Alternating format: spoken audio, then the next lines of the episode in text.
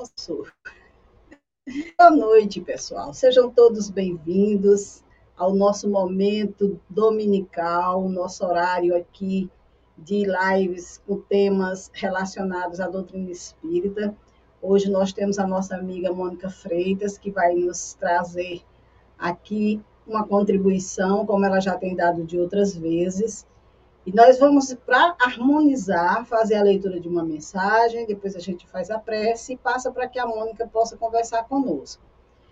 A mensagem que nós trazemos é do livro Justiça Divina e se intitula Espiritismo Explicando.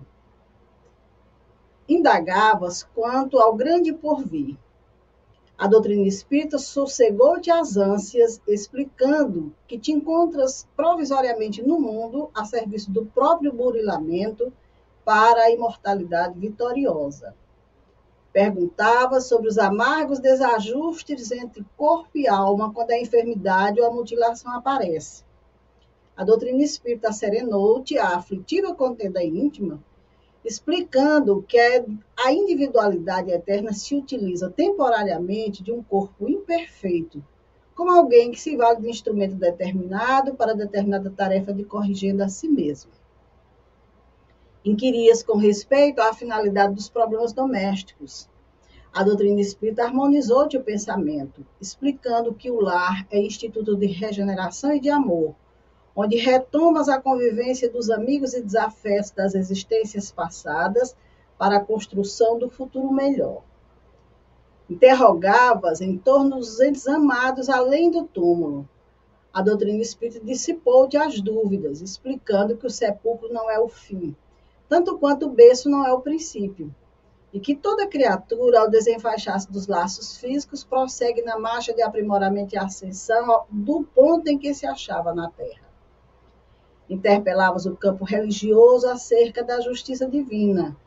A doutrina espírita supriu-te a inquietação, explicando que Deus não concede privilégios e que em qualquer instância do universo a alma recebe inelutavelmente da vida o bem ou o mal que dá de si própria.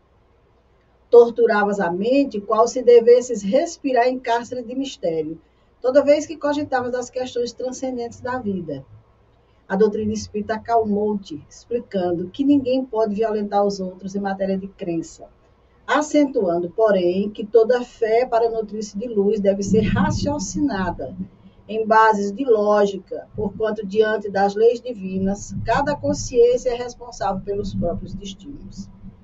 É necessário valorizar a doutrina que generosamente nos valoriza. Sustentar-lhe a integridade e a pureza perante Jesus, que é a chancela é procurar o nosso aperfeiçoamento e trabalhar por nossa união. Então, essa mensagem ela foi escolhida porque o tema de hoje é Espiritismo. A Márcia vai conversar conosco sobre o Espiritismo. E nós vamos aqui fazer a nossa prece. Vamos pedir o amparo da espiritualidade amiga, do nosso Pai, do nosso Mestre Jesus, para esse momento. Que sejam de bênçãos, de luzes, as palavras da nossa irmã hoje para todos nós, para todos os que estão nos acompanhando nesse momento, os que irão ver em outro momento, e que Deus nos ampare na tarefa da divulgação da doutrina espírita. Que nesse momento em que vamos iniciar a nossa tarefa, estejamos assistidos pelo nosso Pai Maior, pelo nosso Mestre Jesus e pela espiritualidade amiga. Então, tenhamos uma boa noite, vamos nós. Como eu disse, a Mônica é nossa colaboradora, é amiga de longas datas, e está conosco mais uma vez, trazendo a sua palavra para nos falar sobre Espiritismo. Fique à vontade, Mônica. Obrigada. Boa noite a, a todos. É sempre um prazer muito grande poder contribuir com os ensinamentos né, que a doutrina espírita nos proporciona.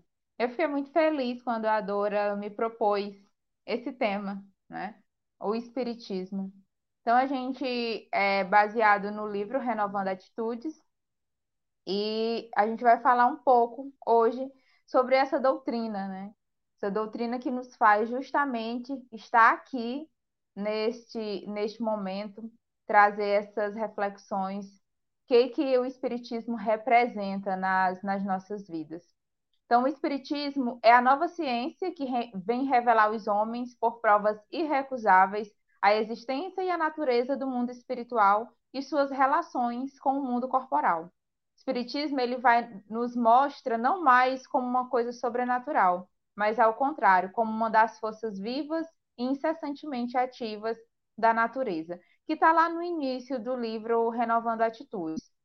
Então, vem nos falar do Espiritismo como essa ciência nova, né? Essa ciência que veio revelar aos homens a existência dessa natureza do mundo espiritual e essa relação do mundo espiritual com o mundo corporal, né? Nos mostrar que isso não é algo sobrenatural, muito pelo contrário, é bem mais natural do que muitos possam é, imaginar.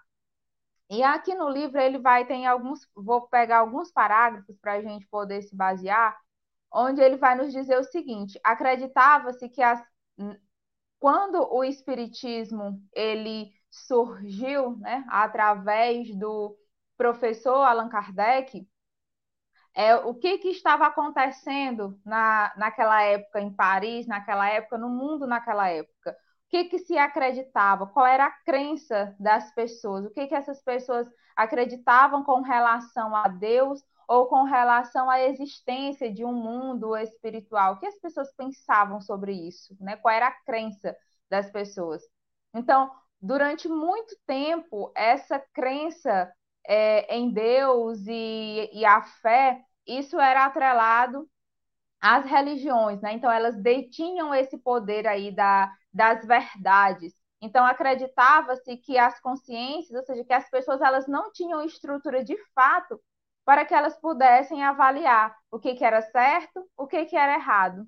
Então essas pessoas eram o quê? Elas eram manipuladas por essas crenças, muitas delas crenças autoritárias, muitas delas crenças arbitrárias que eram ditadas por homens intransigentes e fanáticos. E isso foi por muito tempo. E essa missão, como o Hamed coloca, não era só uma missão apenas da igreja. Não, ele diz que essa missão ela é imposta também às escolas, ela era uma missão imposta às universidades, porque qual era a função que eles exerciam? Que era justamente contribuir para difundir e consolidar essas ideologias. Ideologias essas que eram criadas por esses grupos que eles eram os detentores, né, da decisão, que eles eram os detentores da razão, que eles eram os detentores da verdade. Isso criava o quê? Criavam consciências submissas né, e servis, tementes a Deus. Então a gente vai compreender um pouco que as pessoas elas não eram pessoas que adoravam a Deus, ou eram pessoas que amavam a Deus, né? Na maioria das vezes, essas pessoas elas eram tementes a Deus, justamente por conta da crença que era repassada para essas pessoas. Então a gente vê a igreja detendo esse papel, a gente vê o Estado com esse papel, a gente vê a escola com esse papel. Então o Estado ele ia impondo esses argumentos que eram incompatíveis, né, com a ordem divina para atender as necessidades próprias, né? Os interesses eram interesses próprios, interesses daqueles que eram considerados privilegiados, né? Privilegiados e ao mesmo tempo arrogantes de uma sociedade que era essa sociedade que ditava essas regras. Então nós vamos perceber que durante muito tempo tanto o Estado quanto as classes, é, as classes sociais dominadoras, e a gente vê isso quando a gente vai estudar é, a história da humanidade. A gente vê isso quando a gente vai estudar essa relação com os povos, que sempre existia esse interesse, quando que o Estado ele detinha aí esse poder. O que, que o Estado ele ia fazer? Ele ia transformar os interesses de alguns em uma necessidade de todos. E aí o Hamed coloca para assegurar privilégios e poder. Então, assim, o que, que eles faziam? Eles usavam dos instrumentos possíveis escola, religião, para difundir essas crenças, para difundir esses valores, dizendo que essas crenças e esses valores iam garantir a ordem social, porque eles traziam esses ideais como verdade de todos. Né? Então, a religião, como essa instituição sagrada, ela se convertia nesse instrumento E ao mesmo tempo a gente não pode, nós nem estamos nessa posição de julgar a religião, porque ele nos diz assim que ela se convertia no instrumento e ao mesmo tempo ela era vítima também desse processo. Porque o que é que nós vamos ver ao longo, do, ao longo dos séculos? Quem eram aqueles que se colocavam como os donos das almas? Então, nós vamos ter aí o papel dos sacerdotes. Então, os sacerdotes, durante muito tempo, eles eram considerados os donos das almas, eram os que ditavam né, os destinos das criaturas. E esses destinos dessas criaturas, eles estavam circunscritos às decisões eclesiásticas, né? As decisões da igreja, as decisões dos sacerdotes. Era como se eles detinham ali esse poder divino de absolver ou de condenar. A história está cheia desses exemplos. Mas o que, que acontece durante nesse período? Vem Allan Kardec, vem o professor Allan Kardec para trazer uma visão completamente diferente daquela que as pessoas ali estavam acostumadas. E aí, com essa visão, com essa nova visão, com essa doutrina que Kardec traz, aí nós vamos ver que os, pre os preconceitos de classe social que existiam, os preconceitos por conta da cor, os preconceitos com relação ao sexo, eles caem por terra. Mas por que caem por terra? Porque quando Allan Kardec traz a doutrina espírita, junto com a doutrina espírita e com seus postulados, ele vai trazer a ideia da reencarnação. Essa reencarnação, essa ideia da reencarnação que já tinha sido retirada dos textos né, durante, em alguns concílios que foram realizados ao longo da história. Então, a reencarnação foi retirada e Allan Kardec trazendo o Espiritismo, ele traz novamente essa ideia da reencarnação. E quando ele traz essa ideia da reencarnação, então esses preconceitos eles vão deixar de existir. Por quê? Porque pela reencarnação, nós vamos compreender que através das encarnações sucessivas, nós podemos habitar os mais diferentes corpos. Hoje eu estou Mônica, mas amanhã, numa próxima encarnação, eu posso estar João, eu posso estar Maria, né? E nessa encarnação eu posso estar no, numa, numa posição de classe social privilegiada, mas numa outra encarnação eu, eu posso não estar nessa condição. Então, esses preconceitos, eles não têm sentido, né? Eles caem por terra, porque a ideia da reencarnação vai nos ensinar justamente isso, que nós podemos pertencer a várias, a diversas castas da sociedade, que nós podemos nascer em diferentes posições, nós podemos vir como ricos, como pobres, como pretos, como brancos, né?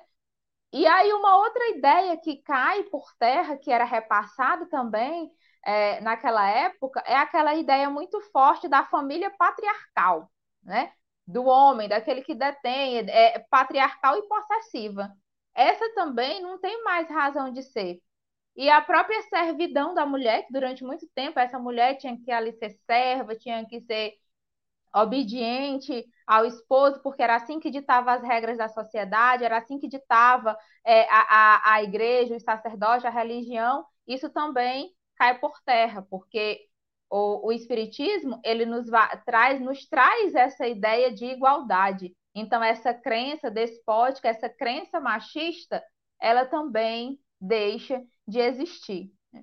E é interessante nós pontuarmos o seguinte, que quando Allan Kardec ele codifica a doutrina espírita e nos traz essa nova revelação, aí a gente precisa voltar um pouco na história lá para a época do Cristo, para a época de Jesus, que é o primeiro que vai nos falar sobre esse consolador prometido que nós temos hoje, que é o Espiritismo.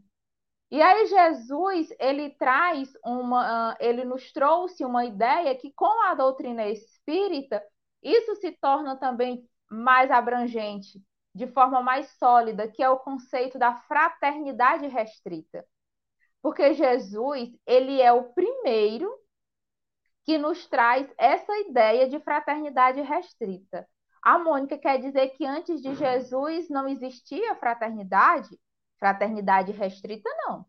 Nós tínhamos lá, na época do Cristo, os escribas, eles eram fraternos com os escribas, os fariseus, eles eram fraternos com os fariseus, Então, nós vamos ver vários povos. Na Índia, a gente tinha essa separação por castas, né? Então, não existia esse conceito de fraternidade restrita. Esse conceito, ele vem com Jesus.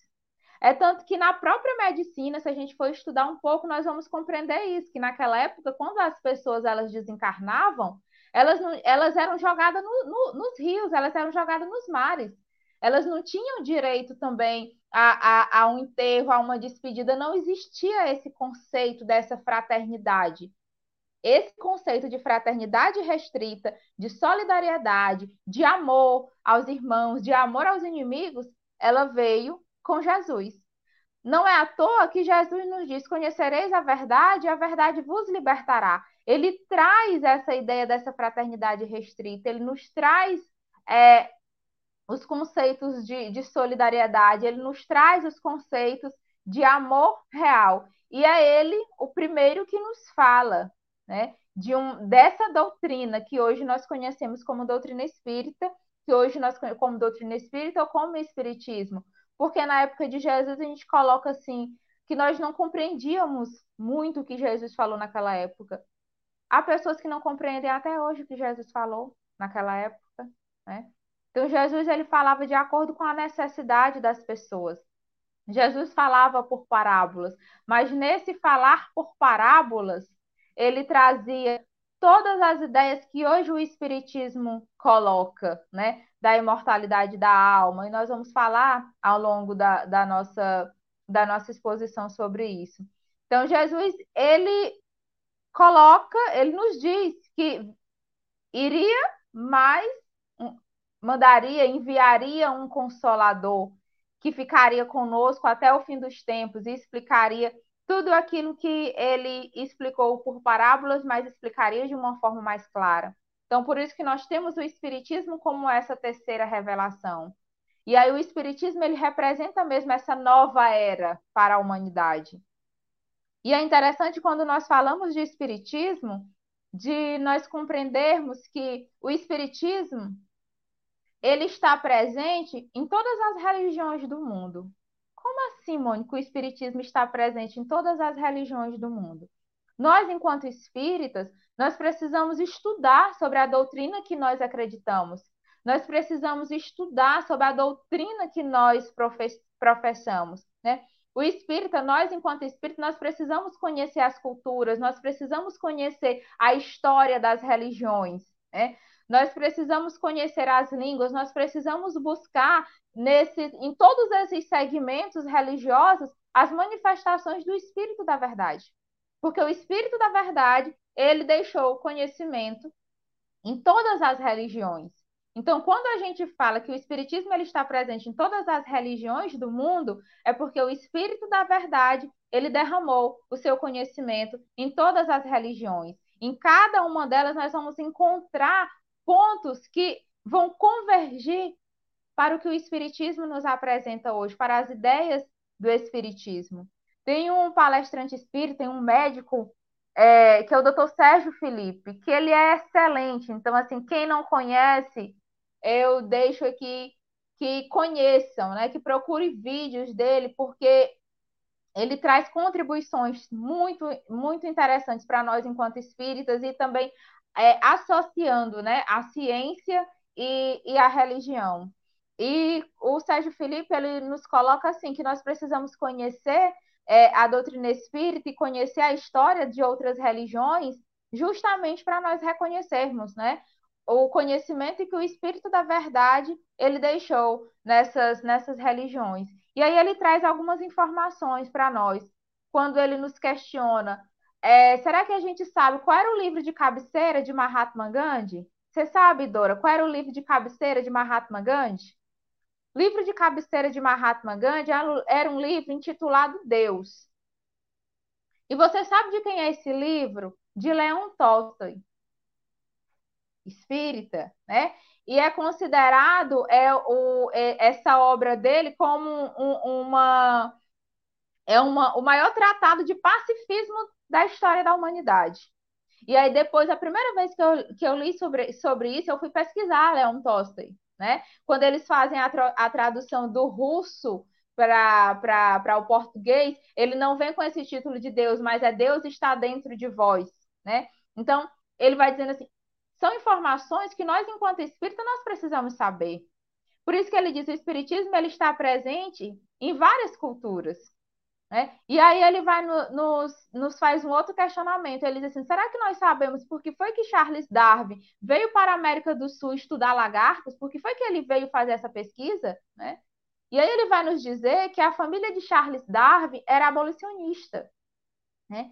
E aí o, o, o avô de Charles, de Charles Darwin falou para ele que ia financiar para que ele fizesse essa pesquisa, para, para que ele pudesse provar que tanto branco quanto, quanto negro, que eles pertencem a uma mesma raça, justamente para mostrar que não tinha sentido né, a escravidão que ainda existia naquela época. Né? E aí ele vem e ele, e ele prova isso né, através aí da evolução das espécies.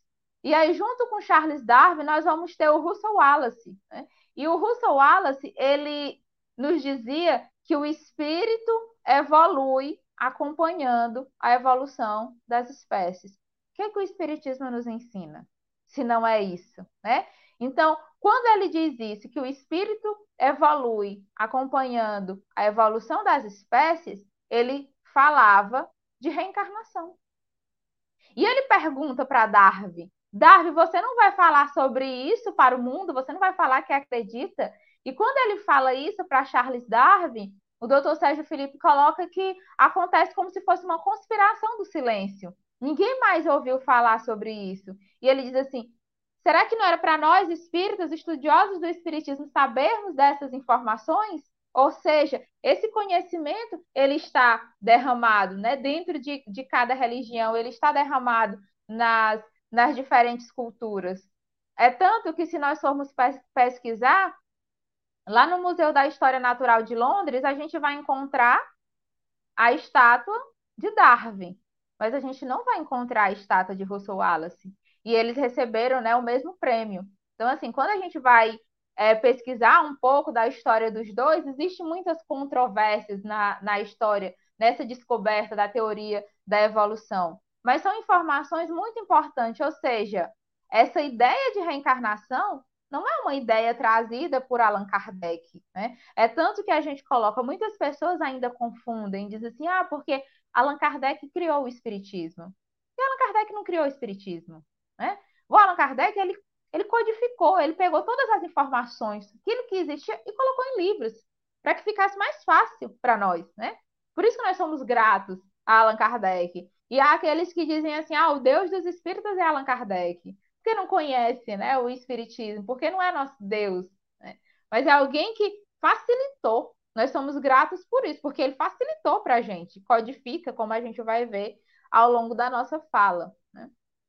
E aí nós temos uma outra informação também, que é do Arthur Conan Doyle. Né? Então, assim, é, do Arthur Conan Doyle, o último livro que ele escreveu foi A História do Espiritismo. E essa é uma informação que não é divulgada. Então, quando você vai fazer uma visita às obras, onde tem lá as obras de Arthur Conan Doyle, não tem o livro A História do Espiritismo. E aí o, o, o doutor Sérgio Felipe ele questiona, mas por quê? Então, existe uma conspiração do silêncio. Então, nós, enquanto espíritas, é que temos que trazer essas informações para as pessoas. Nós, enquanto espírita, é que precisamos saber sobre isso, para mostrar, porque muitas vezes as pessoas só, só enxergam esse lado religioso, só pensam que o espiritismo ah, é uma religião. E não é só isso. A doutrina espírita não é só isso, né? Então, nós temos um, um, um, um tratado imenso, bastante vasto do espiritismo. Então, o, lá no livro que é o Espiritismo do Allan Kardec, né, é um livro, ele não está, não faz parte da codificação. Quando a gente fala da codificação, a gente se refere ao Pentateuco Kardeciano, que são os cinco livros que Kardec codifica, e a gente vai ver um pouquinho sobre ele. Mas lá no preâmbulo do livro que é o Espiritismo, nós temos essa seguinte afirmação: o Espiritismo é ao mesmo tempo uma ciência de observação e uma doutrina filosófica. ciência de observação e doutrina filosófica. Então, quando a doutrina, quando o espiritismo fala sobre alguma coisa, não é porque quando Kardec fala, não é porque o Kardec achou, né? É uma ciência de observação. É muito importante que a gente é, conheça a, também a história do codificador da doutrina espírita. Para nós sabermos, para nós compreendermos o quanto Kardec ou professor Hipólito Leão Denis Rivaio, o quanto que ele era respeitado no meio em que ele convivia. Então, não foi uma pessoa qualquer, não foi um, um, uma pessoa que não tinha respaldo que codificou a doutrina espírita. E ainda mais a informação que Allan Kardec ele era cético, né? Então, assim, não foi a primeira vez quando falaram sobre as mesas, sobre os salões que tinham mesas que giravam, Kardec, ele, ah, eu quero ir lá, né? Ah, que legal, que interessante. Não, não foi assim. Porque ele era, ele era, um, ele, era um cientista. Por isso que a gente vê a doutrina espírita é uma ciência de observação e uma doutrina filosófica. Que, que é isso, uma doutrina filosófica? Então, nós não só falamos de espiritismo, né? Nós vivemos o espiritismo, porque o espiritismo ele é também uma filosofia de vida, né? É aquilo que eu faço, é aquilo que eu penso, as minhas ações é uma doutrina filosófica. E aí ele continua nos dizendo que, como ciência prática, ele consiste nas relações que se estabelece entre nós e os espíritos. E como filosofia, ele compreende todas as consequências morais que dimanam dessas nossas relações. E aí ele acrescenta ainda mais, podemos defini-lo assim. O espiritismo é o quê? Uma ciência que trata da natureza, origem e destino dos espíritos, bem como de suas relações com o mundo corporal. Isso, a doutrina espírita é isso, é uma ciência.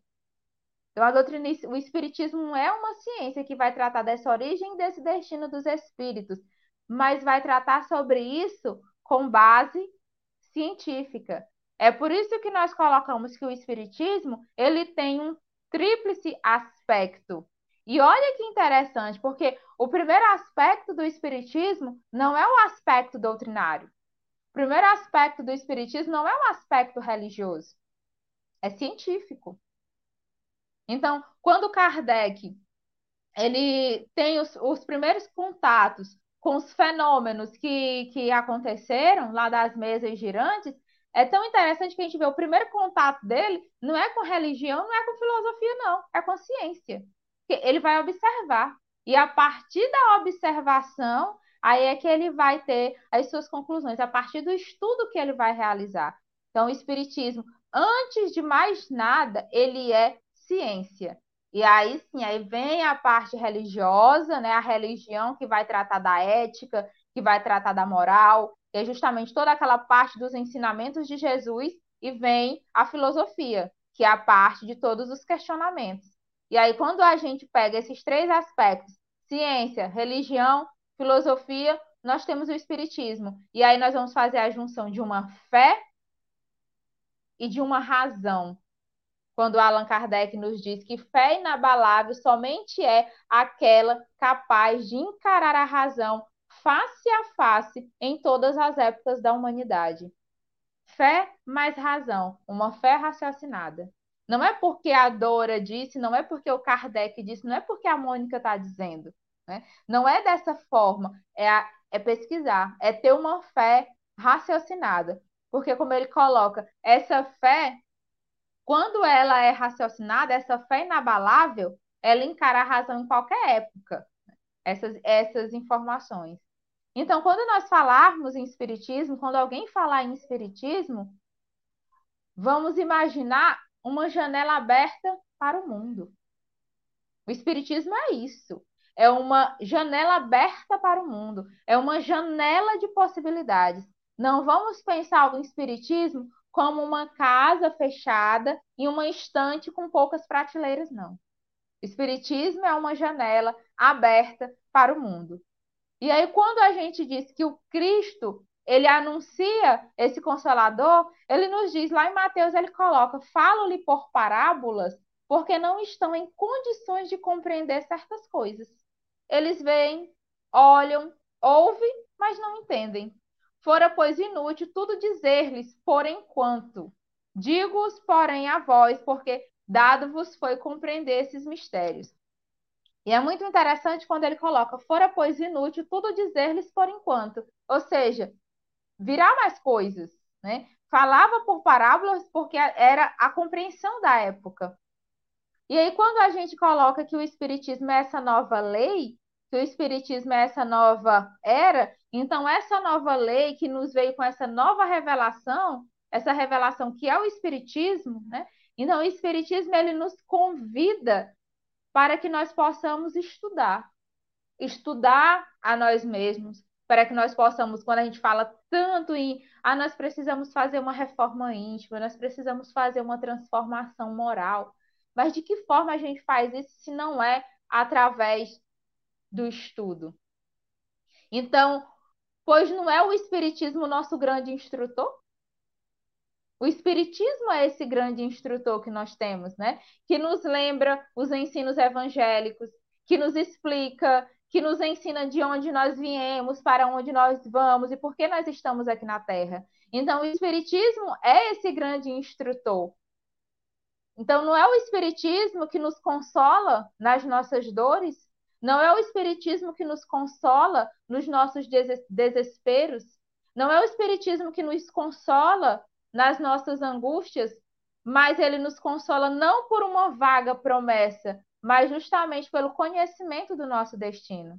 O Herculano Pires que faz esse questionamento, né? Lá no livro O Tesouro dos Espíritas.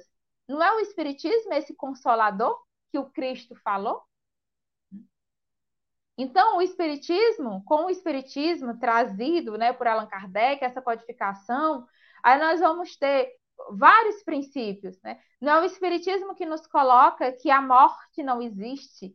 Então vai nos trazer esse conceito de imortalidade da alma, que nós não morremos, porque o que morre é o corpo, mas nós enquanto espíritos, nós continuamos a viver a continuidade da vida. A gente fala sempre a vida depois da morte. Não, gente, não é vida depois da morte, é vida após a vida, porque tudo é vida.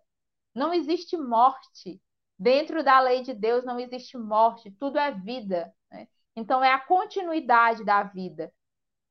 Não é o Espiritismo que nos fala dessas vidas sucessivas, que o Cristo disse: Vou, mas lhe preparareis um lugar. Há muitas moradas na casa do meu Pai. O Espiritismo vem e nos fala da, das pluralidade das existências. Não, foi o Cristo que, que nos fala dessa promessa do reencontro, o Espiritismo vai nos falar sobre isso também, vai nos consolar. Né? Quando nós perdemos os nossos entes queridos, é tão bom, é tão reconfortante nós sabermos que nós não perdemos. Primeiro, nós não perdemos, né?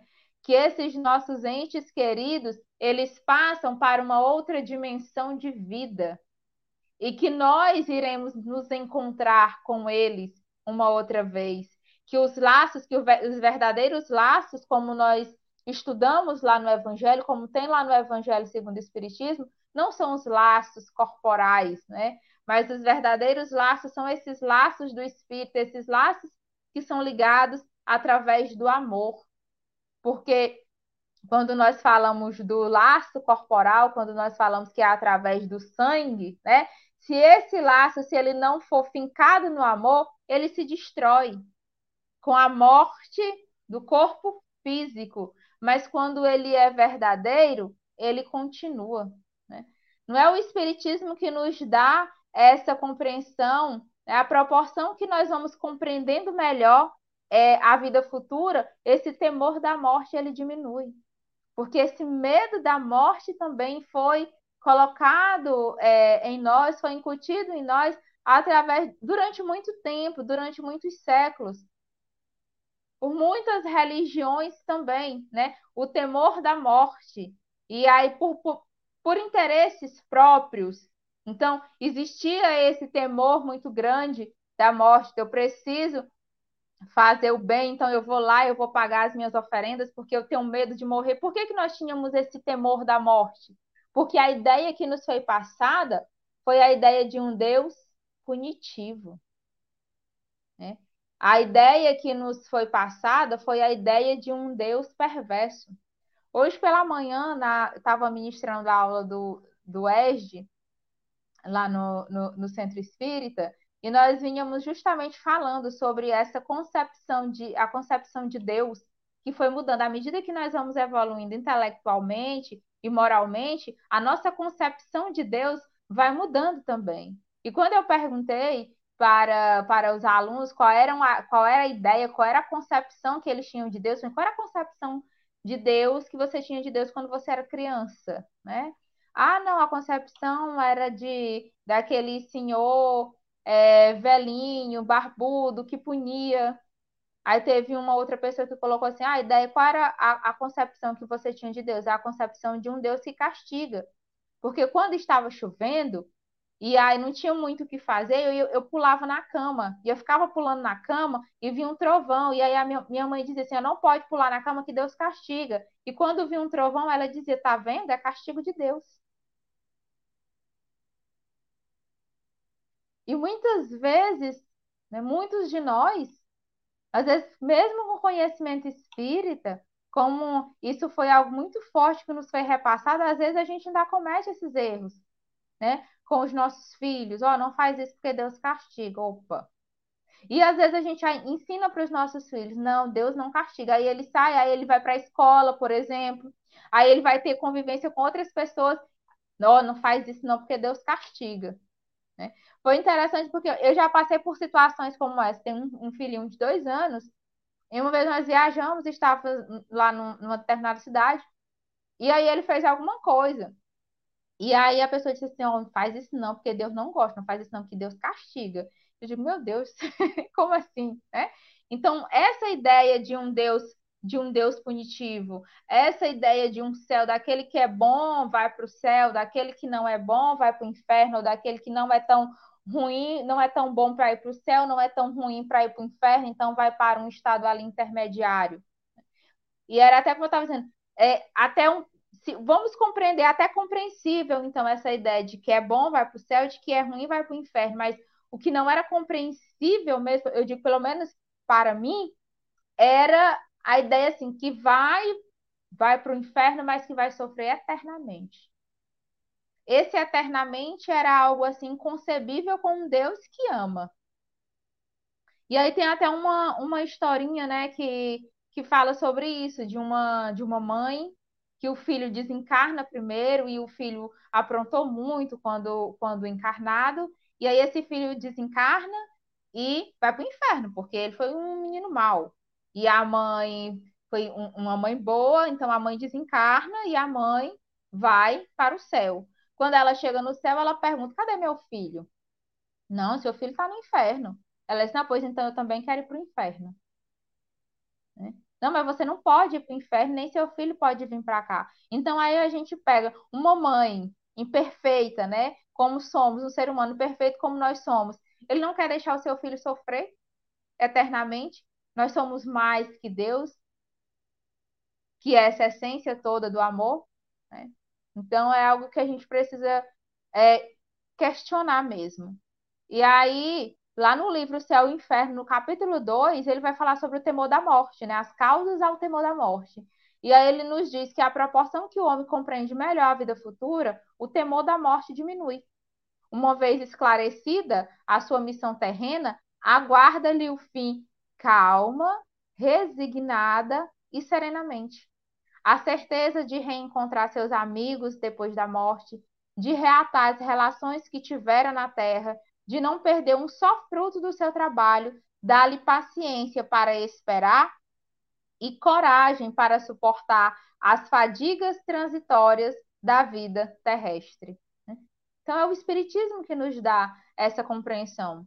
Tem um amigo que ele, ele costuma dizer assim: é, ah, Mônica, as pessoas têm muito medo da morte e tudo. Então, eu acho assim, aí, e as pessoas. E ele coloca assim uma coisa. Primeiro, eu acho que eu acho que morrer não dói. E nem acho que morrer seja uma coisa ruim.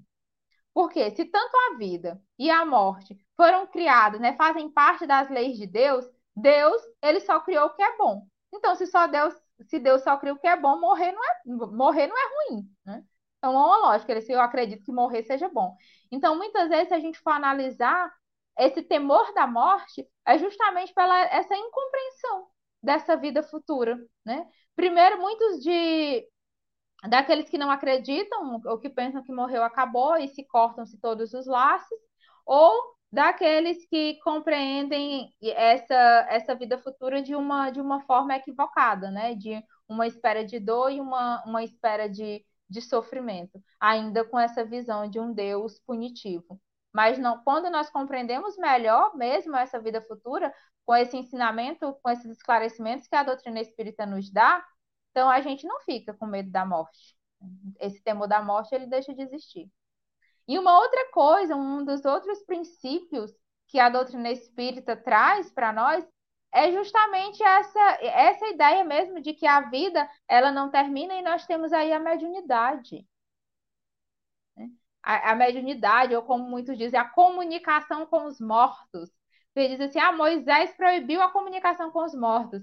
Então, quando eu digo que Moisés proíbe a comunicação com os mortos, eu estou dizendo que essa comunicação com os mortos é possível. E que não é, um, não foi, não é uma invenção, não é algo que o Espiritismo trouxe. Né?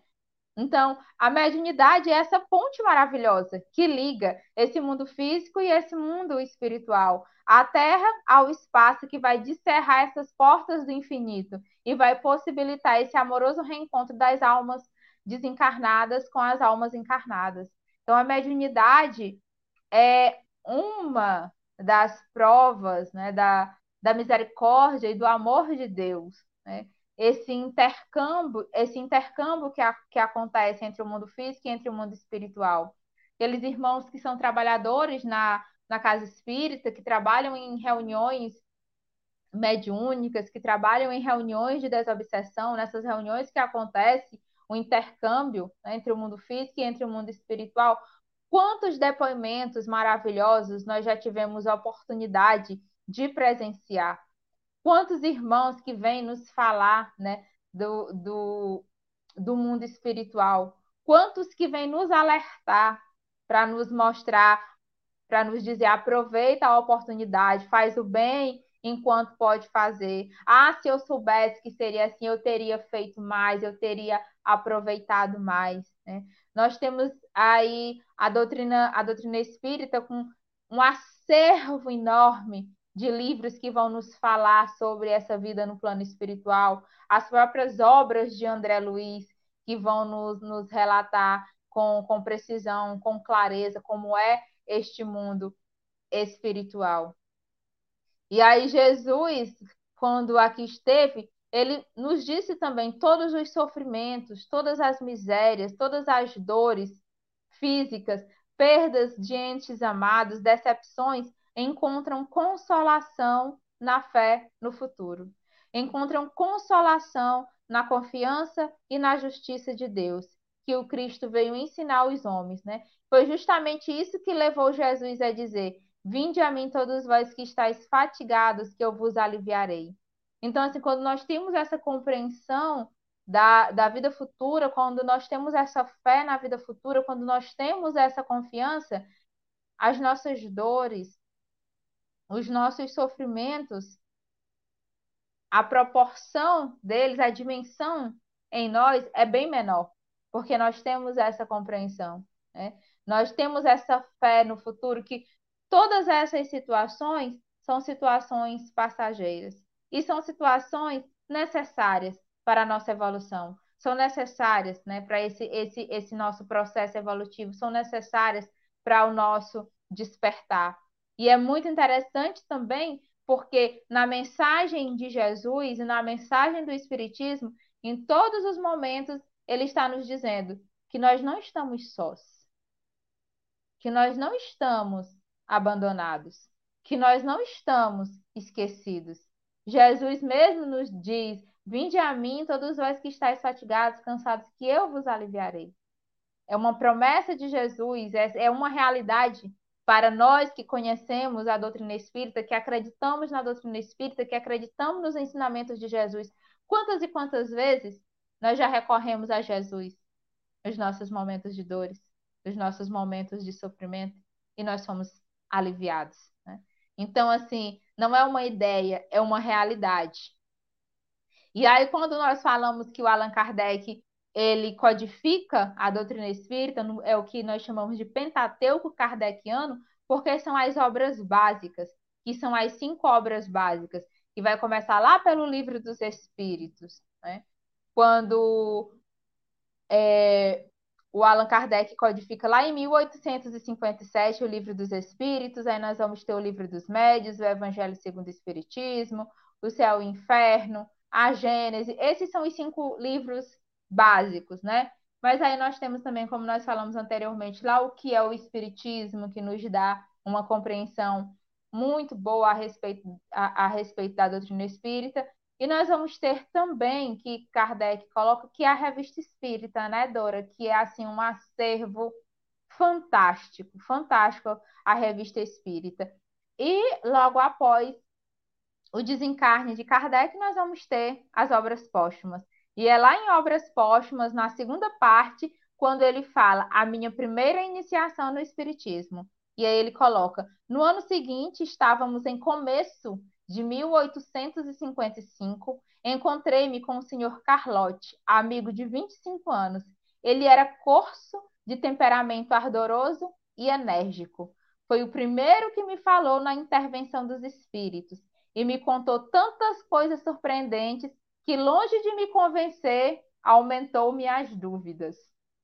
Olha que interessante quando a gente. Por isso que eu disse que é importante nós conhecermos o professor Hippolyte, antes de nós conhecermos Allan Kardec.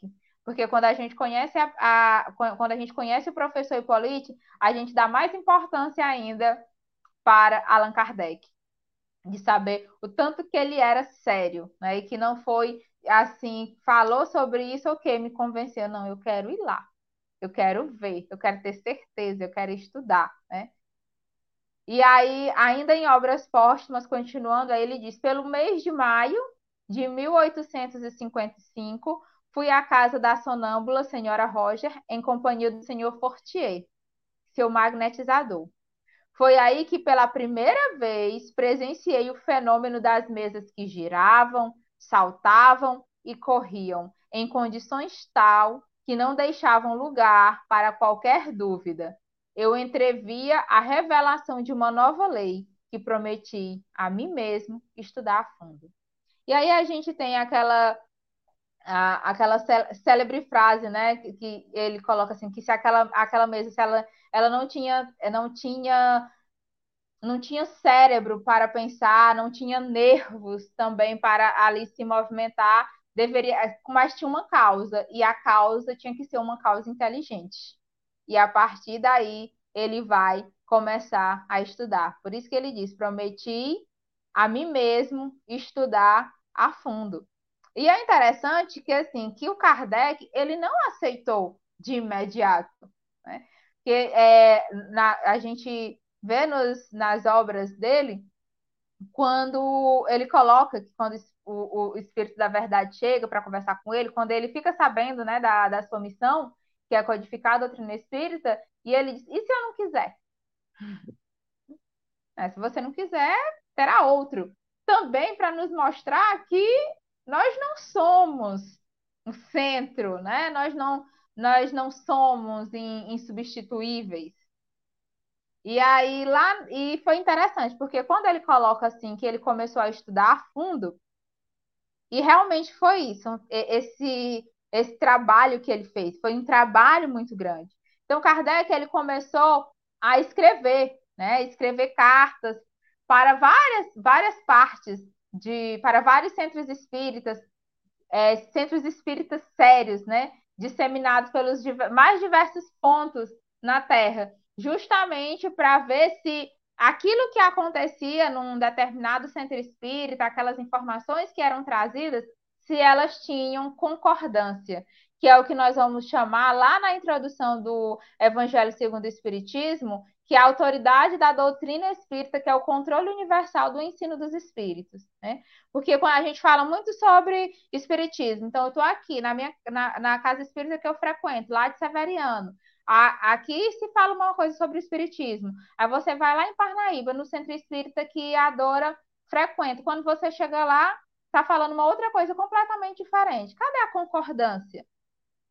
E aí o Allan Kardec fez isso, né? Porque ele era esse investigador, ele era um cientista. Então ele coloca assim, na posição em que nos encontramos, a receber comunicações de perto de mil centros espíritas sérios. Assim, não foi uma brincadeira, né? Era um trabalho realmente sério. E aí ele disseminados pelos mais diversos pontos da Terra, achamos-nos em condições de observar sobre que princípio se estabelece a concordância. E aí, através de todos esses estudos, o Allan Kardec pôde perceber que realmente ali era, era uma doutrina séria. Então, vamos começar a falar dessa doutrina. Qual, e qual foi o resultado né, desse estudo de Allan Kardec? Justamente aí toda a codificação. Então, nós temos o Livro dos Espíritos, que foi publicado no dia 18 de abril de 1857. Foram duas edições, né? Então, a primeira edição, que foi em 18 de abril de 1857, e nós vamos ter uma segunda edição, que foi em 18 de março de 1860. Então, o livro dos Espíritos ele se divide em quatro partes. E olha que interessante, não sei se vocês já observaram essa divisão do livro dos Espíritos. Na primeira parte, ele vai falar das causas primeiras, na segunda parte, do mundo espírita ou do mundo dos espíritos. Na terceira parte, o livro dos Espíritos, ele vai falar sobre as leis, as leis morais, lei de adoração, lei de, de conservação. Na quarta parte, ele vai falar das esperanças e das consolações. Esse é o livro dos Espíritos, né? Essa é a divisão do livro dos Espíritos. E essa mesma divisão, essa divisão do livro dos Espíritos em quatro partes, essa, essas quatro partes vai dar aqui é, é justamente os outros quatro livros do Pentateuco kardeciano, que é a Gênese, o Livro dos Médios, o Evangelho segundo o Espiritismo e o Céu e o Inferno. Como assim, Mônica? A primeira parte do Livro dos Espíritos, que fala das causas primeiras, é a Gênese. Você pega a Gênese e lá na Gênese vai falar sobre essas causas primeiras, né? Sobre a origem, sobre a criação de tudo. A segunda parte, que fala do mundo dos espíritos, ou, do mundo espírita ou do mundo dos espíritos, é o livro dos médiuns. A terceira parte, que é as leis morais, é o Evangelho segundo o Espiritismo. E a quarta parte, que vai falar das esperanças, das consolações, é o livro O Céu e o Inferno. E como eu falei para vocês, aí logo após isso, em 1890, após o desencarne de Kardec, nós vamos ter o livro Obras Póstumas e nós vamos ter também a Revista Espírita, que foram 10, 11 anos de publicação da, da Revista Espírita, que foi 1858 a 1869. Então, a gente pode separar da seguinte maneira: o Livro dos Espíritos, na sua primeira parte, nós temos questões de 1 a 329, que é de onde eu vim, a Gênese vai falar, né, sobre isso. No Livro dos Espíritos, que é a terceira parte, como nós falamos, da questão 614 a 619, é porque eu porque sofro. O Evangelho vai falar sobre isso. No Livro dos Espíritos, lá, quem sou eu, né? que é a introdução, e aí a gente vem o livro dos O que sinto, que é o livro dos médiuns, e Para onde vou, que é o céu e o inferno. Então a gente percebe que é um estudo muito sério, que os livros também não foram à toa, né? Então, o livro dos Espíritos, a partir do livro dos Espíritos, dessa primeira obra, nós temos todas as outras obras. E é muito interessante, né, Dora, essa, essa compreensão. Por isso que a gente fala que o livro dos Espíritos, ele é a espinha dorsal do Espiritismo. Ele é justamente essa, essa espinha dorsal porque é ele que sustenta todas as outras obras. E é muito interessante nós conhecermos né, toda essa, essa doutrina. Então, o Espiritismo, nós poderíamos finalizar nossa fala dizendo que o espiritismo ele fornece, está lá na Gênese, ele fornece essa chave, né, para a explicação de uma imensidade de fenômenos incompreendidos por muitos e considerados em virtude mesmo dessa circunstância inadmissíveis. Algumas pessoas creem que alguns que o, o espiritismo nos traz fenômenos, aquilo que o espiritismo explica é algo inadmissível mas o Espiritismo nos mostra que não tem nada de inadmissível, né? Que tudo faz parte dessas das leis da, da natureza. por parte de uma certa classe de pensadores, girando sempre dentro do mesmo círculo de ideias, fazendo uns abstração dos dados positivos da ciência, desprezando outros, o princípio espiritual, e que não conseguiram chegar é, a uma solução racional. E o Espiritismo vem nos explicar, vem nos explicar tudo isso, né? Todas aquilo que antes não nós não compreendíamos, o Espiritismo como essa ciência nova, como essa nova revelação nos traz de uma maneira clara, sem véus, né? sem alegorias, colocando a fé nas nossas mãos, colocando a escolha dos nossos destinos nas nossas mãos, não mais na mão dos sacerdotes, como o, o, o livro coloca lá no início, né? É, essa decisão é nossa. Quando nós temos essa fé raciocinada, quando nós temos essa compreensão, quando nós temos esse entendimento, tomamos as rédeas do nosso destino e seguimos, né, o nosso caminho com todos esses ensinamentos que a doutrina espírita nos proporciona. E é isso, meus irmãos. Muito obrigada. A gente é que agradece, foi maravilhoso. Falar de doutrina espírita é isso, é prazeroso, porque realmente é uma doutrina de muito conforto, de muito consolo, de muita esperança. Traz muitas respostas, vale a pena conhecer, estudar, porque só conhecendo, só se aprofundando nessa ciência, nessa filosofia, nessa religião, é que a gente vai ter essa fé raciocinada, essa segurança, essa lógica da vida, né? Querida, muito obrigada pela sua boa vontade de estar conosco. Um prazer enorme revê-la aqui. Esperamos contar em outros momentos com a sua participação. Agradecemos também aos nossos amigos que nos acompanham nesse momento, que assistem conosco, aqueles que irão ver em outro momento. E vamos encerrando aqui.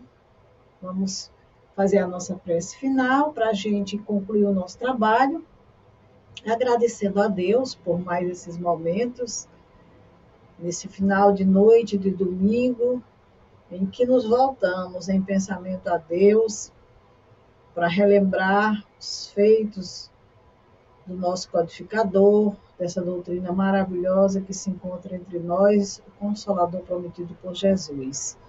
Que possamos fazer uso desses ensinamentos em nossas vidas, porque eles vieram para isso para nortear o nosso caminho. Podemos dizer que é Jesus voltando para nós e nos pegando pela mão e nos conduzindo.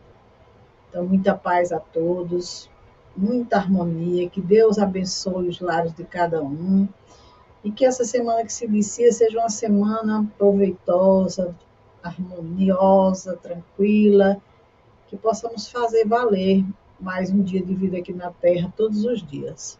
E em nome de Jesus encerramos a nossa tarefa. Dando graças a Deus, agradecendo mais uma vez a nossa amiga Mônica. Muito obrigada, eu que agradeço.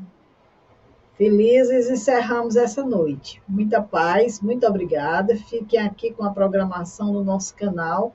Nós vamos ter uma programação nova depois da Semana Espírita Chico Xavier, que começa amanhã.